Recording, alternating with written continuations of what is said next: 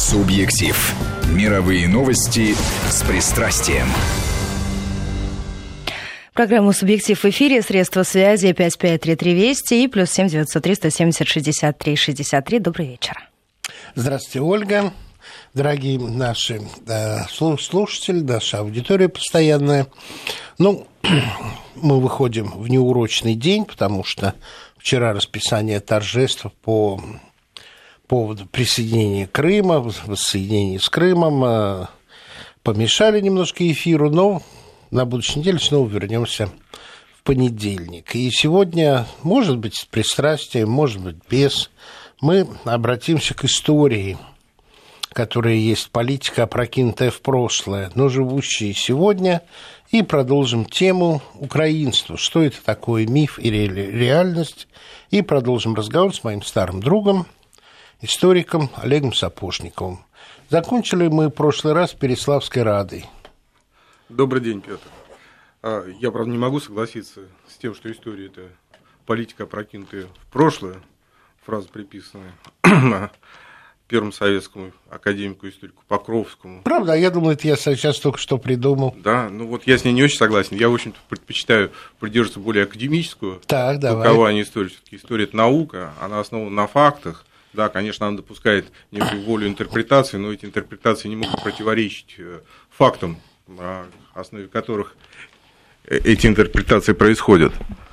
Олег, ну это неоспоримо, но при всем при том, наша с тобой тема, она при всей ее историчности, при, всем, э, при всей ее научности, она продолжает жить сегодня, и я бы сказал, от трактовки нашей темы зависят политические решения. Ну, ты мою позицию, Петр, знаешь. Я рассматриваю украинство, если уж мы вернемся к теме, и, может быть, ты отчасти прав, это до известной степени не этноним, а политоним. Да. То есть это скорее, скорее политическое, это, чем это, это скорее понятие. политическое самоопределение части да. а, народа, нежели э, ре, э, реальный этноним. Угу. Очень хороший если так можно сказать, там лабораторный пример, мы немножко потому что совсем вперед забегаем. Вот часть а, русин, которых некоторые называют украинцами, которые жили между Первой и Второй мировой войны в составе Чехословакии, в Закарпатской Руси.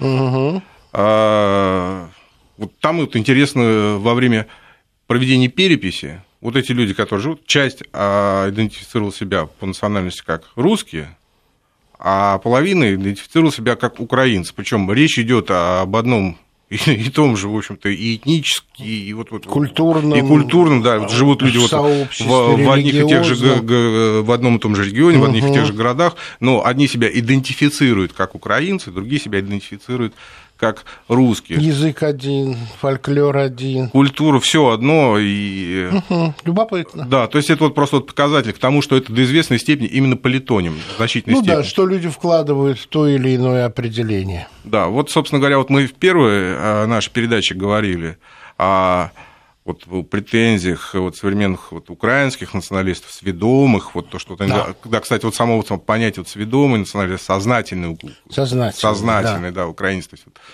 а, попытки вот этой претензии убежденный. на наследие вот, Киевской Руси, вот, ну, мы на прошлой передаче разобрали, в общем, до известной степени вот, беспочвенность вот этих вот э, претензий, которые, кстати, признаются и вот э, теми украинскими историками, в том числе и современными, которые в общем, не, не отходят от академизма. Да? Например, угу. академик Толочка, э, известный исследователь э, до монгольской Руси, он прямо указывает, что вот этот вот разрыв между 13 и 15 веками запустения вот этой земли, угу. он делает вот этот вот перерыв, вот, вот, вот да. разрыв а, настолько большой, что там пришли уже и другие люди, и другие миграционные мы волны. Мы раз сказали, и, да, что раз переселение шло с севера, да. из Белоруссии. Мы говорили о том, что на 200 лет была утрачена практика государственности вообще. Мы говорили и о том, что если употребляется термин «Киевская Русь», то параллельно должны приниматься и такие термины, как Новгородская Русь, да, Рязанская понятие географическое, Русь, а не хронологическое. географическое, не хронологическое и ни в коей степени не а, связано с тем, что после 17 века стали уже понимать в смысле национальности. Да.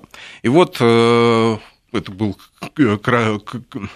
краткое напоминание, мы пришли к Переславской Раде. Да. Переславская Рада, напомню, да, это результат э, восстания а, запорожских казаков вместе с южнорусскими крестьянами против польского гнета и религиозного. Это, Экономического и религиозного э, гнета. Да, смешало все, но основными движителями, вот, э, моторами, драйверами, это все-таки был вот, э, национальный и религиозный гнет. Хотя причины, как всегда у любого восстания, они вот могут быть и другие вот самые поводы мы говорим сейчас, чтобы не путать поводы и причины, поводом был, мы помним, да, там недовольство казаков, там чем, да. вот. А При этом, судя по сохранившимся историческим источникам, веру казаки свою называли русская вера. Ну, они себя называли. И русскими. себя называли русскими. Да. Причем э, э, казаки э, несколько раз обращались к Москве, к Алексею Михайловичу с просьбой принять. Причем эта традиция была всего 17 века, надо угу. понимать, да, еще там до восстания Богдана Хмельницкого, вот это вот э, обращение к русскому царю «приди и зачти нас, мы, мы с тобой одной крови, ты и я». И веры. Да, это вот там с 20-х годов. Вот каждое угу. восстание, оно сопровождается. А, Богдан Хмельницкий обратился к Алексею Михайловичу. Это был период, как раз, когда восставшие терпели уже неудачи, для них стоял вопрос вот, э, буквально выживания. Для и... Москвы это было простое решение, нет, или мы понимали, нет. что нас неминуемо ждет война с Польшей? Более того, это решение, это решение, это не было решение царя, был собран Земский собор. Земский собор. Э, со всей русской земли э, пришли там, делегаты, ну, были сословные, да, вот дворяне, там, там купцы, вот там люди городские. А, То есть служилые... референдум в той форме, как позволяли технические средства 17 века. Ну, скажем так, это не было решение вот, э, вот авторитарное. Да, да, авторитарное, это вовсе там не присоединение там, или там, там захват чего-то, это было вот именно решение. Более того, э, и русские брали на себя обязательства перед царем, там, там купцы, там, горожане, что мы поможем деньгами, служилые люди, что мы вот там голову положим. Там. То есть это было вот действительно осмысленное решение. А потом была вот эта вот Переславская Рада, и был проведение присяг. Здесь тоже интересно. Присягал ведь не Хмельницкий с казацкой старшиной. Да. Присягала вся, вот то, что мы сейчас говорим про Украину, вся вот а, города, вот, э, местечки, села, потому что было послано посольство. посольство, да, делегация во главе с Бутурлиным, боярином Бутурлиным, угу. и к присяге при, при, при, приводились вот в каждом городе, и, бы, и сохранились эти приказные подписи, их там, по-моему, больше 127 тысяч, но у холопов а, подписи не брали, брали ну, у свободных, да. да, мы сейчас говорим о свободных. Да, и тоже надо понимать, да, что вот, э, и это очень важный момент для дальнейшего нашего обсуждения. А, будучи крестьянско-казацким восстанием, казацко-крестьянским восстанием, а, это восстание не ликвидировало зависимость крестьян от помещиков. Понятно. А, были прогнали, прогнали польских панов, но их место заняли те же казаки. Та же Для их жизни ничего не изменилось, по большому счету. Нет, ну что, как, а, люди избавились от национального религиозного угнета для людей того времени, там, когда люди там... Давайте так, восстание было не социальное, а национальное. Ну, если так вот прямо четко, грубо поэтому избавлялись от иностранного гнета, но вовсе это не была социалистическая революция. Конечно, это не, никакой когда крестьяне не... освобождались от подати. Ну, хотя многие крестьяне надеялись на то, что участвуя в восстании, они, в общем, станут казаками, лично ну, свободными. казаками, по крайней мере, польские паны не будут на них землю пахать и в таратайках ездить, как Гоголь вот. писал. И, собственно говоря, условиями этого соглашения, я сейчас не буду там детали, они, они очень интересные, историки хорошо знают. Прости, а... вот а самое главное скажу, потому что мои ну, украинские коллеги, с которыми я встречаюсь на разных международных международных форумах, они говорят о том, ну ведь Переславская Рада была о том, что Украина на равных правах с нет, Россией нет, нет, вступает нет, не, ничего подобного. Там Вранье. изначально было о том, что ну, и в тексте а, принять под, под руку. Под руку. Более того, когда там э, Хмельницкий попросил, обратился к Бутурлину, а будет ли царь присягать? На что ему Бутурлин ответил, что у нас царь самодержится, и кроме Бога, ни перед кем отчет вообще-то и никому не присягает. Вот, но... Наверное, Хмельницкий в смысле гарантии от царя по поводу выполнения. Ну, э, ну не важно. Давайте так. Казацкая старшина тогдашняя, она была воспитана на польских понятиях. Да. С этими выборами королей, с этими э, Да. различными там Генриховыми Да. артиклами Да, и прочими. Не там. дозволям, когда любой э, Вот. шляхтич мог Э, другого- вето объявить э, Да, да, либерум вето, право с правом либерум вето. А другой э, вот системы государственной они не знали. Не знали. И э, это была вот одна из проблем вот, э, и одна из причин дальнейшего, кстати, вот, э, довольно сложного периода, 50, э, 50-летнего фактически. Итак, они присоединялись, конечно, они не присоединялись, они становились Входили частью, они становились частью э, русского государства. Но эта часть имела свои особенности, вот на которые как раз украинцы ссылаются, что вот раз были особенности, значит, это вот что-то вот там другое отдельное. А особенности заключались в чем? Что местный аппарат административный, он состоял из, этой, из этого гетмана, из этой дружины, Старшин. э, старшины, извиняюсь, да. А, а, и, и, э, собственно говоря, вот э, якобы это отличало их там от других. Это не совсем так. При присоединении, допустим, сибирских земель Же самое местный было. аппарат точно так же, вот, еще раз, если речь идет о мирном присоединении Да. земли, то есть, ну, для чего тебе э, что-то там менять, если там люди, которые являются твоими союзниками, э, ну, пусть Да. правят, да. Но при этом государство... Но возникал сибирский приказ. И вообще тогда при Алексее Михайловиче не, не было министерств, коллегий, как при Петре, а Приказы были были. приказы, которые выполняли, в общем, такую функцию, хотя не, многие вещи не понимают сейчас правильно. А- Например, посольский приказ вовсе не был э, Министерством иностранных дел, а как раз отчасти ведал и казачествами. Ну, в том-то и почтой. дело, что вот как раз делами малороссийским первым ведал по- посольский приказ. А, Но посольский приказ не был МИДом. Я знаю, Петр, я, Я продолжу. слушателям говорю. Да, да, да. Я как раз это и хотел пояснить.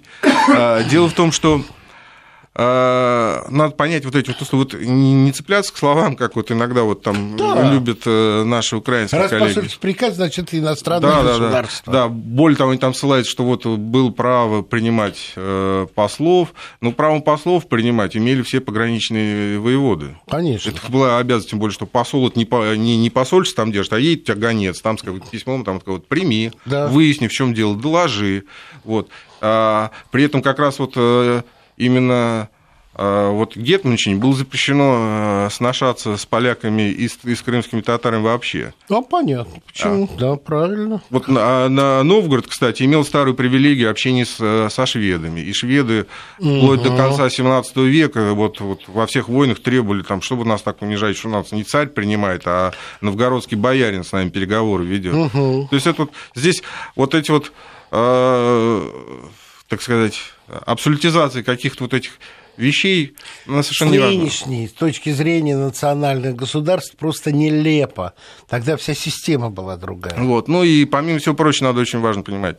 а, Алексей Михайлович осматривал там такие города, как Киев, а, Переславль, Новгород, как свои Ну Почему? да. А это эти города, которые были Рюрикович. Рюриковичи, да, а себя он считал потомком Рюриковича, Да. и, в общем, там, там хоть там, там 27-я вода на киселе, но все таки это так.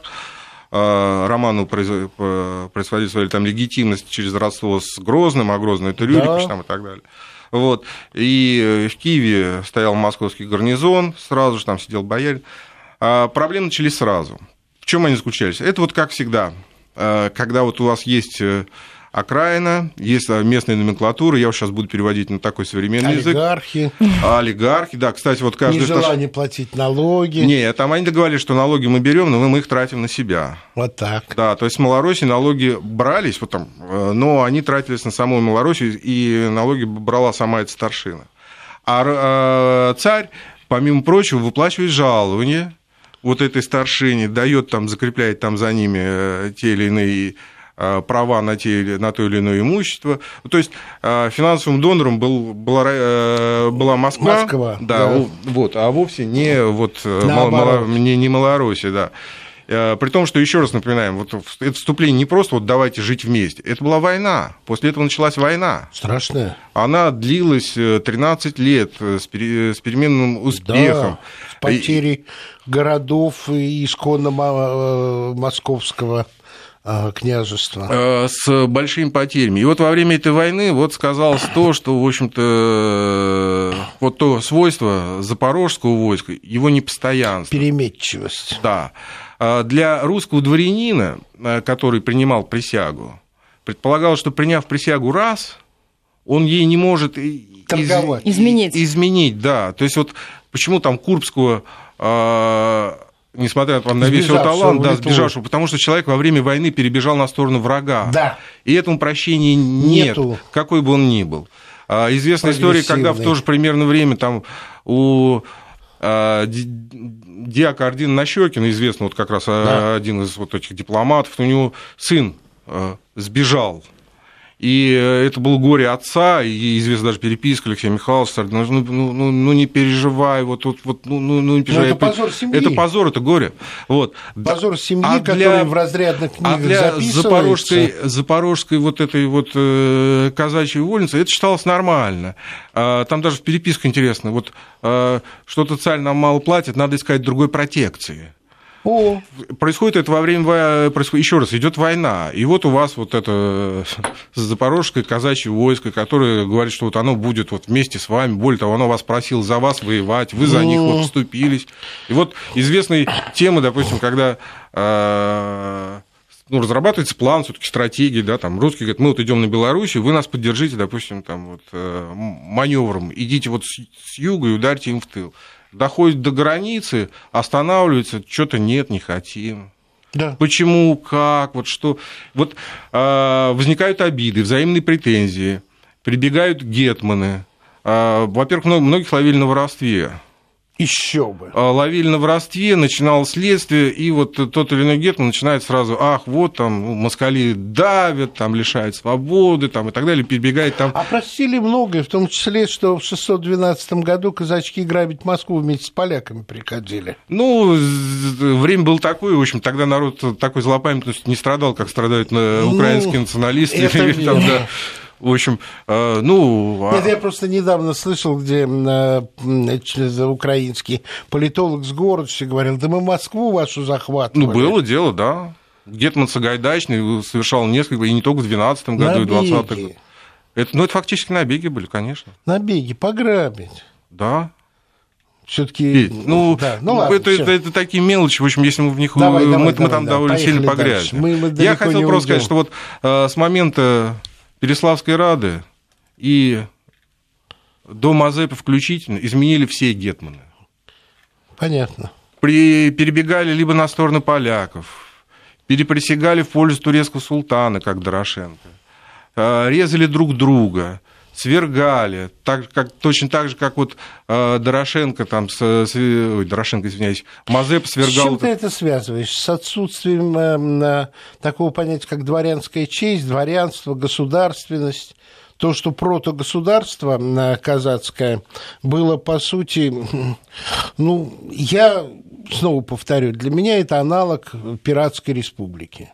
Ну, Или пиратского государства образования. Я не считаю, что это было государство. Это, это, это, это довольно... Военная... Это военно-кочевая такая вот структура, военно-кочевая структура. Да, которая продавала свою саблю тому, кто больше заплатит. заплатит. Но и при шла этом... туда, где было легче получить бакшиш. И при этом была, ну, не сказать, что вот... вот Без политических убеждений. Я бы сказал, что ее воинские достоинства в значительной степени преувеличены. Ага.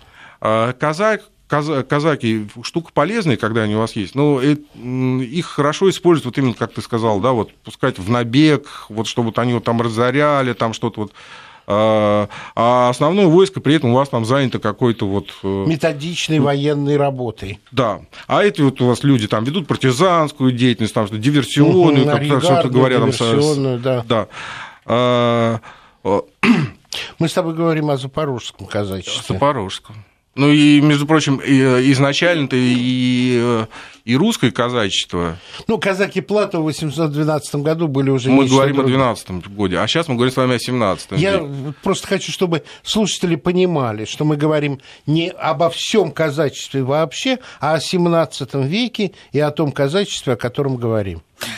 Сейчас мы должны будем прерваться буквально на несколько минут. У нас впереди новости середины часа, короткий перерыв, затем вернемся и продолжим. Средства связи 553320 в начале сообщения и плюс 7903 176 363. Если пишете в WhatsApp или Viber, небольшой перерыв, сразу после которого продолжим.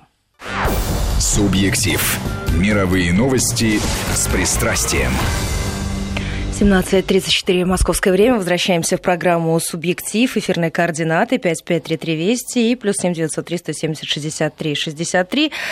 Несколько вопросов от слушателей. Один из них звучит так. А в каких письменных источниках они называли себя русскими? Есть ли доказательства? Запорожские казаки. Ну, видимо, да. Ну да. Вот. Слушайте, ну, они во всех себя источниках называли, ну, либо казаки запорожские, Да. там, э, либо русские. Вот один из изменников гетманов, о которых мы говорим, там, Выговский, Да. э, он в договоре с поляками э, именовал себя, э, требовал себя признания кня- князем воевод- воеводства русского. Ну, в общем, Ну, то есть это, это это вопрос... вопрос, на вопрос отвечено. Да. Но раз мы э, пошли про гетманов говорить, вот э, вполне правомерный вопрос может быть. Ты сказал, что не было гетмана, который не изменял бы присяги. А почему же тогда вся территория не отваливалась от России? Ну, здесь вопрос-то изменя- изменя- изменяли гетманы. А народ э, как раз... Вот это вот и уточни. Нар- на- народ как раз, слушателей. э, более того, народу не нравился именно режим гетманщины. Хотели московской системы А, ну, московская система, вот, упорядоченной. упорядоченной, судебной системой, там вот, понятная иерархия, понятно, кому жаловаться, есть право жаловаться там даже царю, а, чего э, как раз старшина ка- Тогда казацкая... еще действовал судебник Ивана Третьего. А, Ну, уже были судебники и 17 век, их Алексея несколько было. Михайловича? И Алексея Михайловича, да, это- Уложение. да, соборное уложение было. Соборное уложение. То Да. есть были э, документы... Были, тор- были торговый устав. И так, то есть, понимаете, там изображать, что здесь была какая-то пустыня, что ну, ну, мы В уже Москве. ну, в Москве, да. Да. Извиняюсь, здесь промышленность, здесь пушки, Ну, в общем, колокола. действовали законы Де- и действовало государство, обсуждать? государственно образующие Да. документы. А, а не ге- воля- а режим, режим Гетманщины изначально предусматривал, что су- судебно, вот, э, и право в том числе и апелляции, По казацкому закону. не по казацкому закону, а поэтому фактически польскому, Гетманщина. Да, То- там же польские То законы есть судить, су- судить, да это не польский, а это вот именно вот то, что вот им нравилось. Я судья на этой территории, мое слово последнее. Ну, Не- понятно. Да. И вот эти вот эти казацкие старшины, которые вот все больше и больше стремились превратиться в тех же самых бывших польских магнатов, по Ну, а, да. панщина, вот это вот там закрепощение. Иногда там вот украинцы обвиняют, что вот якобы мы не знали там до прихода Руси, мы не знали крепостного права. Вы знали панщину, это А еще хуже, хуже. Это еще хуже, это хуже не бывает. Так вот, а, обрати внимание, Петр, это интересная ситуация. Происходит куча измен Да. этих гетманов, Да. но никогда не поднимается какое-то вот восстание народное. Я именно об этом и говорю. Именно потому, что, вот, ну, во-первых, большая часть смены этих гетманов была по инициативе как раз низов. Люди пишут в Москву, тут воруют, там воруют, ты вот царь деньги послал, там нам, а до нас не дошло, происходит вот это вот... Фактически вот у, вот Губернатора 90-х. ну, похоже, да. Единственный, вот кто вот перебегал, вот, э, и то ни- никогда не целиком, и никогда даже вот там до половины, это всегда вот какой-то процент вот именно запорожских казаков. То есть за- для них вот э, тема конфликта – это э, тема добычи. Да. Если мир, ну, с чего, с чего жить? А вот когда вот есть конфликт, то можно нае- наехать там... Набеги сделать, на- мягко э, выражаясь. Набег там, на чужое имение, там, отнять, ну, то есть вот... э, Да, объявить виновного и разграбить его мы с вами добро. на прошлой передаче говорили, здесь Запорожье сильно отличались от тех же донцов. Да? Вот. Донцы вели свое хозяйство, донцы осваивали вот эти земли, которых они там пахали, там, у них города были свои, в отличие от запорожских казаков, которые, в общем Да. больше напоминали вот Орду какую-то такую, татарскую такую. Вот. И э, в итоге кончилась вот эта вся гетманщина. Первый раз она кончилась тем, что Петра Первого это вот реально достал. Он создал малороссийский приказ, Мгм. запретил избирать Гетмана, причем там и од- одним из инициатив при- прислал, когда уже сами казаки низовые стали писать, пришли ты нам полковника Великоросского, природного, а не из наших малоросов. Угу. Вот эта вот тема вот этого воровства, когда вот люди вот, вот ну, вот, вот, вот коррупция, вот а, это какая-то вот, вот для этой территории какая-то вот такая вещь очень, не Неизживаемая. знаю. Проклятие. Я не знаю, ну вот, вот ее изживать очень сложно там почему-то. А, вводится малороссийская коллегия. И Мазепа клянется Петру, что все. Это будет... уже было после Мазепы, Петр. Ах, после? Это было после. Ну, слава богу. Это, то есть у нас, мы еще помним Иван Скоропадский там и так да, далее. Да, да, да. А, ты прости, ради бога, я думал... Мы, мы забежали, да, это, это 1722, по-моему, или 24 год. Ну да, после он... Полтавы, после Да, это уже после, всё. да. да. Он вводит эту малороссийскую коллегию и предполагает об устройстве ее, в общем-то, унифицировать. э, а, Но не удалось, он умер. Угу. Это завершила уже только Екатерина. Да. А, Мы помним, что как раз дочь Петра, а, Елизавета, восстановила гетманство. Да. Мы вспоминали этого замечательного Кирилла Разумовского, Да, а, да, да, брата да, да. ее мужа такого марганатического. Да. Вот. В 1764 году Екатерина добилась того, чтобы Разумовский подал в отставку. Он подал в отставку. Опять малороссийской ко- коллеги, которую интересно возглавлял а, великий русский полководец Румянцев. И известна румянская перепись, которая вот э, его послали на эту э, территорию, что там вообще вот понять, то, что иметь вот каких-то посредников там э, в виде гетманского аппарата, ну, это хоть и, русский аппарат, ну, какой-то своеобразный. Да. Вот. Что там реально происходит?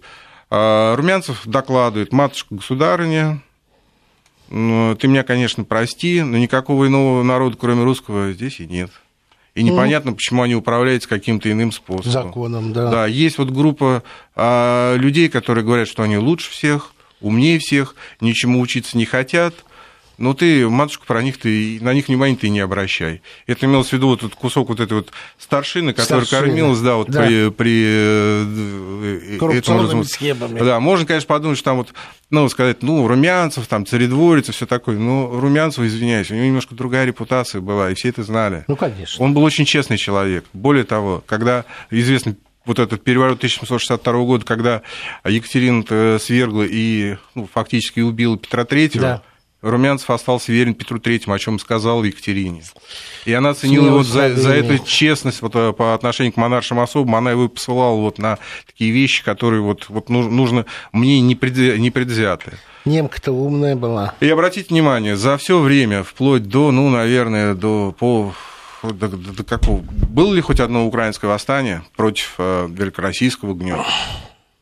Нет, против немецких оккупантов было 18 году этого прошлого века.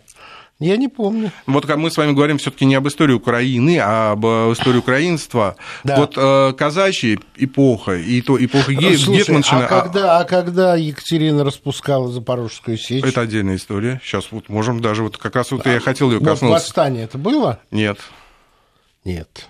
нет.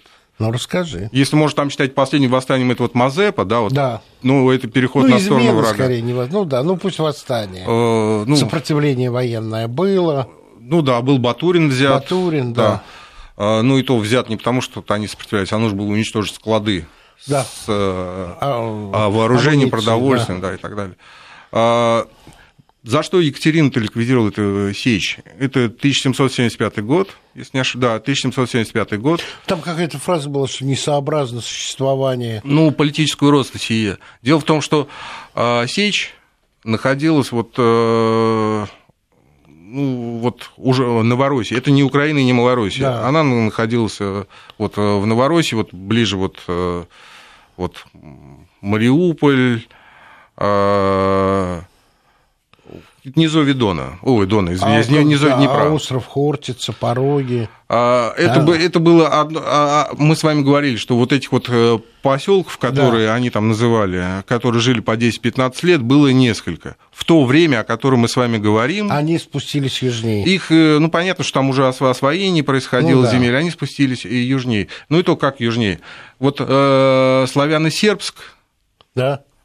Славянск, Да. имена нам знакомые, Да, да? ещё это как. вот были вот якобы земли вот этого э, войска Запорожского. Екатерина привлекала активно а, поселенцев, мы знаем, для а, заселения Новороссии. Да. Это были и русские, и сербы, и болгары. Вот по поводу сербов возник конфликт. Сербы, получив вот э, разрешение строиться, угу. они ну, люди трудолюбивые, очень Напомню, сильно вложились. Сербия тогда была под оккупацией да. Османской империи. Да, это были беженцы. И фактически. сербы были беженцы, сербские дворяне выходили на русскую службу, э, и для них Россия была пристанищем. Ну, а тогда родилась поговорка «Бог на небе, Россия на земле» да. у сербов. Да, извини. Да. И, собственно говоря, запорожцы прославились тогда, отличились тем, что стали вырезать сербские поселения. Ага. С учетом того, что это произошло буквально после подавления Пугачева, то есть вот, видеть вот это вот э, Кровавую, политическое да. уродство сие, это я цитирую О-о-о-о. Екатерину II, терпеть дальше не можно. Угу. И она ликвидировала эту сечь. А, через 10 лет, правда, во время русско-турецкой войны э, э, позвали на ну, Мы сейчас, да, прервемся буквально несколько минут. Некоторые регионы секунд. перейдут секунд, да, у нас некоторые регионы перейдут на местное вещание, а мы вернемся и продолжим. Вести ФМ. К тому времени вот именно к Сечи накопилось очень много претензий. Угу. Мы говорили вот это отличие вот, э, других казаков, которые угу. ведут хозяйство, вот, они вот просят землю для того, чтобы вот ее обустраивать. А сечевики... И что важно, они находятся на двигающейся границе расширяющейся империи. Да. А, а, а тут, по-моему, уже двигаться дальше некуда. Ну да, уже, э, Днеп... уже Днепровская оборонительная линия построена, уже южные города заняты, а здесь у вас живет какая-то вот, вот знаешь, шпана, да, да, там, э, не, не се... их, кстати, один из упреков было с ними обсуждать, вы же ничего не сеете. Да. Вы ничего не хотите вот заниматься ни сельским хозяйством, там, ну, охота и рыболовство, ну, вот, вот вот, знаете, вот как, извиняюсь, вот как мужик, вот, который вот лентяй, вот пьет на рыбалку сходить, там, поохотиться, а работать да. не хочет. То есть вот, вот вот, вот такая сечь. Не хочу его обидеть, тем более, что многие представители Нет, Запорожской ну, сечи... Да. И, Но такой образ из русских сказок некоторые. Ну, скорее из украинских, как мы выясняем, да. А, вот. Через 10 лет во время русско-турецкой войны, в 1790 году, а, было решение нанять казаков, и было нанято, так был создан там войско верных запорожцев. Ну, громко звучит угу. войско, это был, в общем-то, отряд. По типу реестровых казачества времен польской оккупации. Ну, это реестр это нечто постоянное, это было временное. Да, да, да. временное. Временное, да, но с условием, что вот после войны, если хорошо будете себя вот покажете, там, дадим вам землю, но на границах где-нибудь, где будете жить. И э, это, кстати, были не только запорожцы, оно хоть называлось, вот название запорожцы. Туда вот записывались разные свободные люди, вот кто хотел бы вот э, Понятно. потом получить землю. Да, они участвовали, кстати, в штурме Измаиля. Угу. В украинских учебниках написано... Михаил Кутузов. И, и Сувором Александр Васильевич. Александр Васильевич Суворов, да. да. Кутузов и командовал одной из Я колонн. смотрел украинскую источник, она пишет, что вот, вот Измаил взят только благодаря им. А, вот, вот так вот, да. да. А вот совершенно недавно... А Суворов ни при чем, понятно. А, совершенно недавно нашел записки Ланжерона который был участником этого штурма. Скажем, что граф э, э, реалист, бежавший да. от республики и нашедший в России убежище. Ну и, и много сделал, и, и много сделавший, да, и Очень для строительства, для Крыма, там, и для да, всего. вот. Э, и там описан вот этот эпизод, а, который говорит совершенно об обратном что во время штурма вот там были вот колонны, да, вот 9 колонн да, шли, да, да. да, вот, и вот три колонны должны были вот э, к Измаилу высадиться э, через реку, да. и по тактике движения, вот, вот штурм, это же была неправильная осада, да, у, у, у Сувора уже не было даже осадных орудий, предполагал штурм, натиск, быстро, и все расписано по минутам.